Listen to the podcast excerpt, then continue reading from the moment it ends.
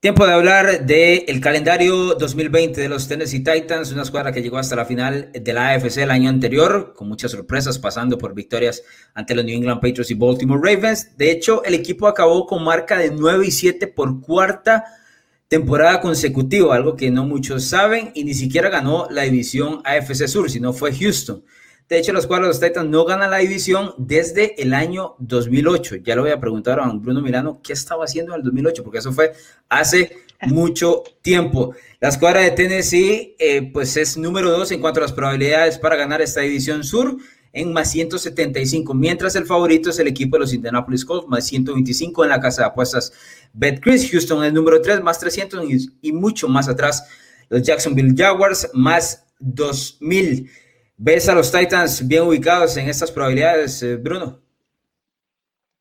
Sí, eh, yo creo que el chance para que los Titans ganaran la división era el año anterior, cuando Indianapolis no tenía un buen mariscal. Creo que con Philip Rivers eso va a cambiar. Ya hablaremos en otro video de, los Colts. Pero creo que Tennessee vino de una gran temporada. Creo que, no sé, a ver, replicarlo va a estar bastante complicado, pero, pero van a dar, van a estar en temporada y para contestarte, Alonso, en 2008 yo estaba en quinto grado, ni siquiera estaba graduado de la escuela. Por eso es que ustedes son los rookies, precisamente por eso es que ustedes son eh, los rookies. Los Titans perdieron jugadores claves en, este, en esta temporada baja, incluyendo a Jack Conklin, ¿verdad? que fue uno de los mejores jugadores en la línea ofensiva del equipo el año anterior. Además, en el costado defensivo, Logan Ryan, que no lo llegaron a firmar o a renovar porque ya se volvía muy caro para el equipo y Jurel Casey fue intercambiado por una séptima ronda hacia Denver, un cambio que pues ha dejado muchísimas dudas por lo que aportaba Casey precisamente en esa línea defensiva. Además cortaron al veterano de Laney Walker como Tyren, uno de los mejores jugadores de los Titans en los últimos años, a pesar de que en el 2019 realmente no tuvo participación por un tema de lesión. ¿Qué tal si vamos de una vez a lo que presenta el calendario de los Titans en este 2020? Bruno, iniciando en semana 1 va a ser el segundo juego de lunes por la noche en Denver en calidad de visitante. Es un duelo bastante complicado y le voy a dar algunos datos eh, que precisamente dictan eso. Primero, el equipo de Tennessee perdió el año anterior 16 a 0 en Denver.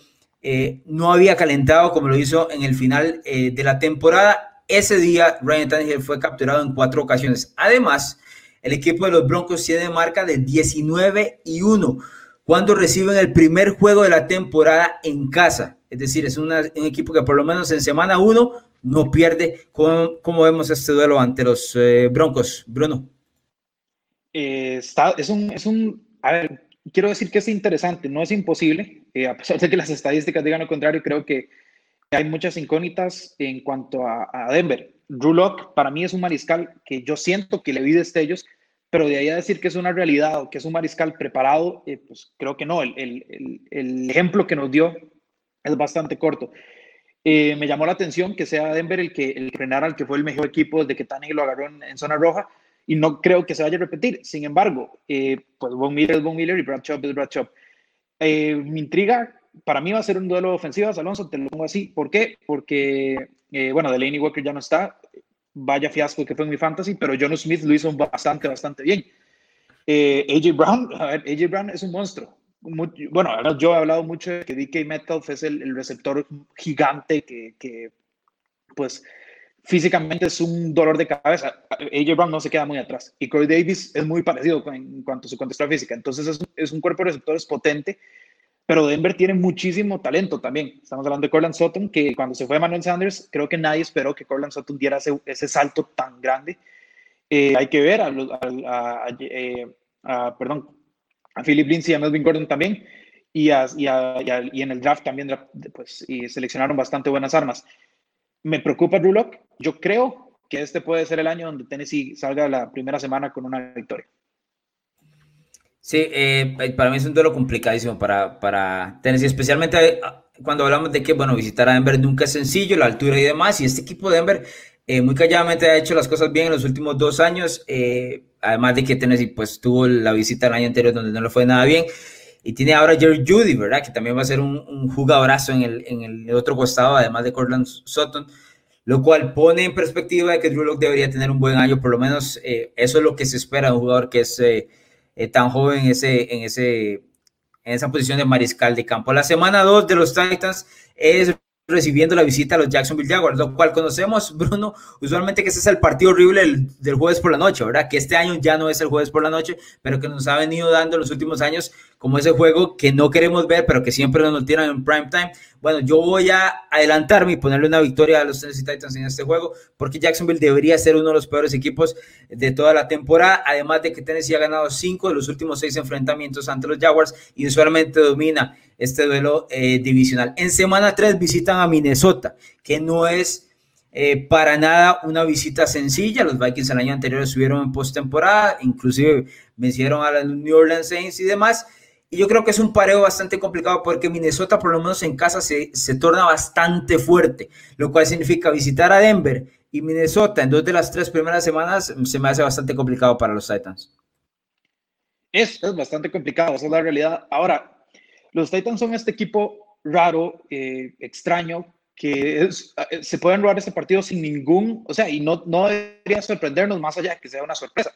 ¿Por qué? Porque es lo que los Titans han hecho en los últimos años le ganan a Kansas City, le pegan aquí a un candidato, le pegan aquí a otro candidato y después pierden un partido que no deben perder. Así que no me sorprendería nada que por alguna razón Minshew llegara a robarse un juego y después vienen contra Minnesota y les, pegue, les peguen en, Minnesota, además.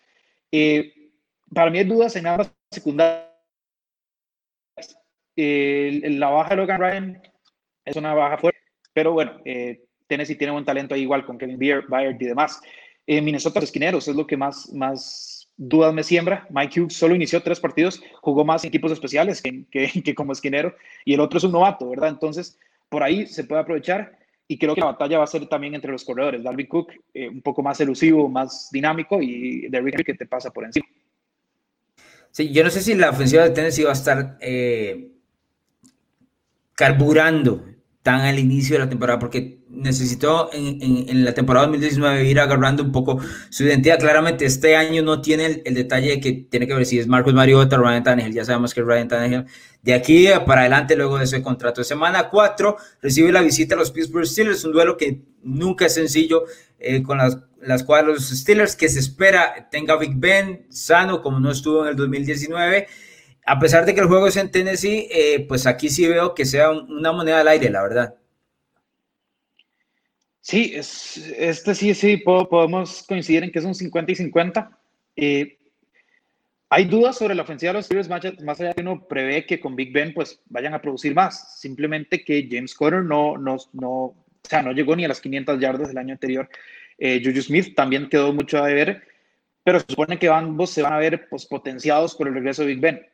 La defensiva de los Steelers eh, fue la primera en capturas, va a ser pues bastante complicado y con la llegada de Minka Fitzpatrick su secundaria se transformó totalmente a una de las mejores de la liga, me atrevo a decir. Entonces es un partido que eh, puede ser, no veo muchos puntos, para ser sincero, eh, creo que se pueden eliminar por bastantes tramos del encuentro, pero creo que en 13.50 y 50 el viento puede favorecer al local que es Tennessee.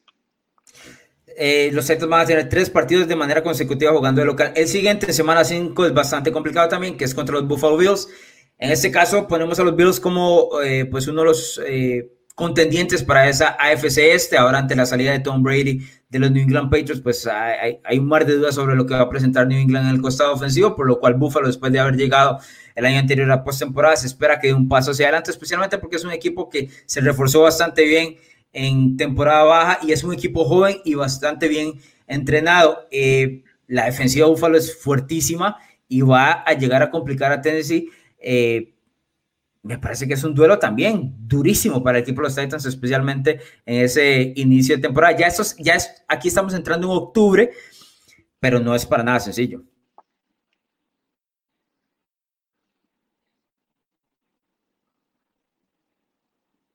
Sí, el, partido contra Búfalo es, es bastante extraño. Yo siento que Búfalo, eh, como en, general, puede ser un equipo mejor que, lo que son los Titans.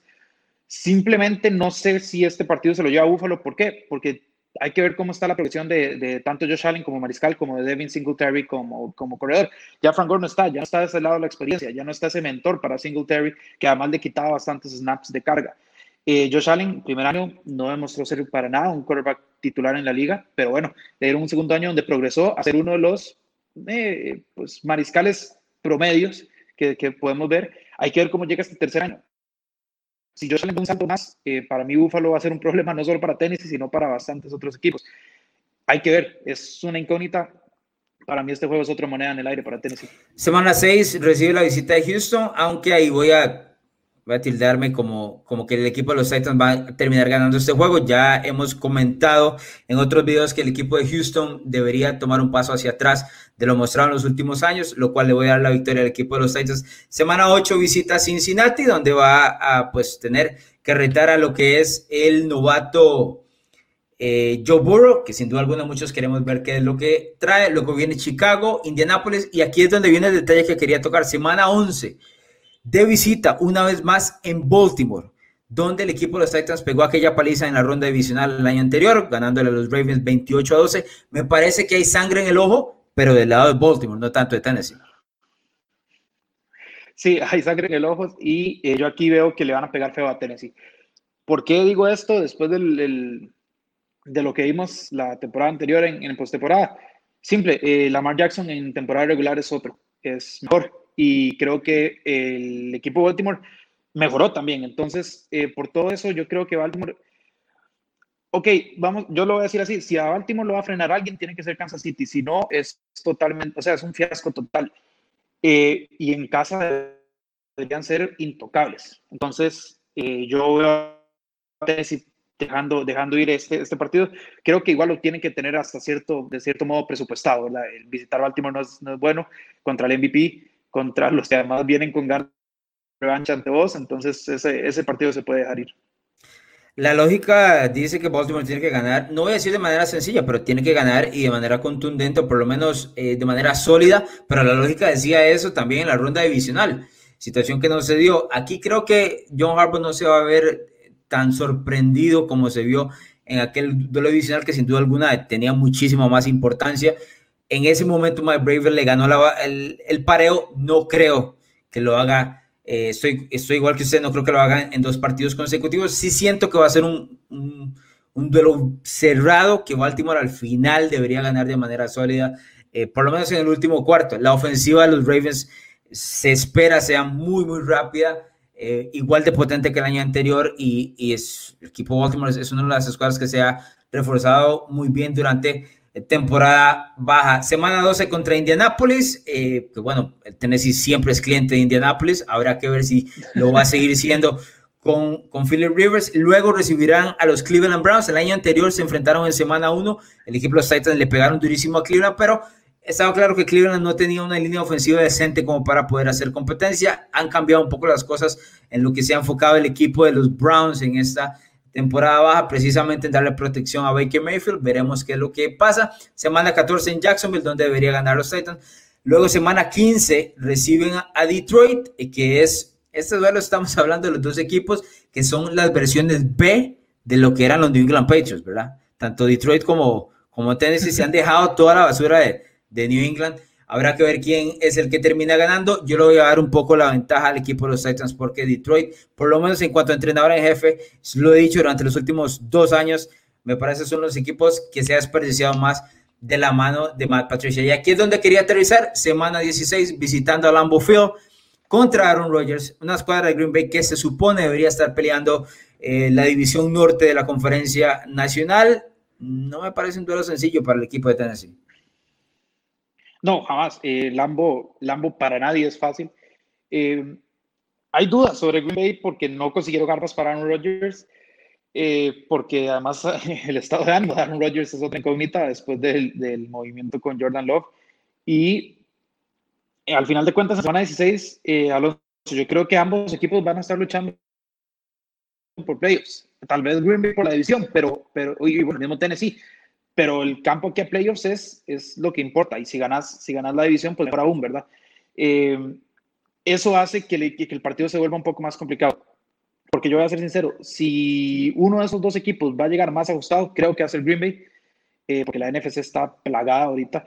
Y creo que Green Bay va a salir con ese tipo, con esa urgencia de, de ganar además que en casa, ¿verdad? En Lambeau Field. Y ya para ese entonces el, el clima en Lambeau es bastante pesado.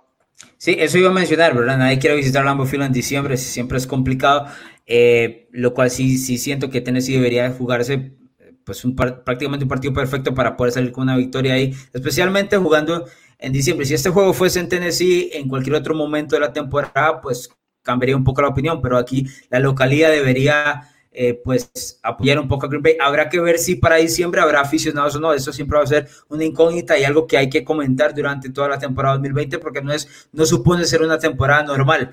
Así que eso hay que tomarlo en cuenta. Y en semana 17 estarán visitando Houston. Eh, son dos equipos que se reparten usualmente victorias y derrotas, lo cual aquí podría caer otra derrota más del equipo de los Titans, aunque si, si Houston no está dentro de la pelea divisional, por ahí el equipo de Tennessee podría aprovechar para poderse colar eh, como uno de los wildcards, que es por ahí tal vez donde se, donde se llegue a, a ver. La cantidad de victorias y derrotas que está poniendo el equipo, el equipo no, en este caso la casa de apuestas Betcris es 8.5 victorias para el equipo de Tennessee. Es decir, si usted quiere apostar es 8.5 de lo que puede conseguir el equipo de los Titans en el 2020. ¿Ves más o menos para, para Tennessee en el 2020, Bruno? Eh, yo no quiero caer en, pues, eh, tradicionalismo ni nada. Eh, yo a Tennessee quedando 9-7 otra vez. Es un equipo que simplemente está casado con ese récord y creo que es muy probable que se vuelva a repetir. Entonces yo me iría por, por un over 8.5. Sí, sería el quinto año de manera consecutiva en que los Titans acaban 9 7, lo cual es una absoluta locura. En los últimos cuatro años, dos veces ha llegado a postemporada y dos veces se ha quedado en la orilla. Si usted quiere apostar a que el equipo de los Titans va a ganar más de ocho juegos, usted se va nada más al link que está en la descripción de este video y cae en BetCris y ahí apuesta y también puede apostar, como le dijimos anteriormente, si el equipo de Tennessee va a ganar la división. Además, suscríbase al canal de NFL Latino TV en YouTube.